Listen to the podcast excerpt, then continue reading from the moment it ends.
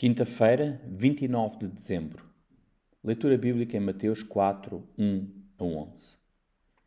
Deus afirmou: Este é meu filho, amado, em quem me comprazo.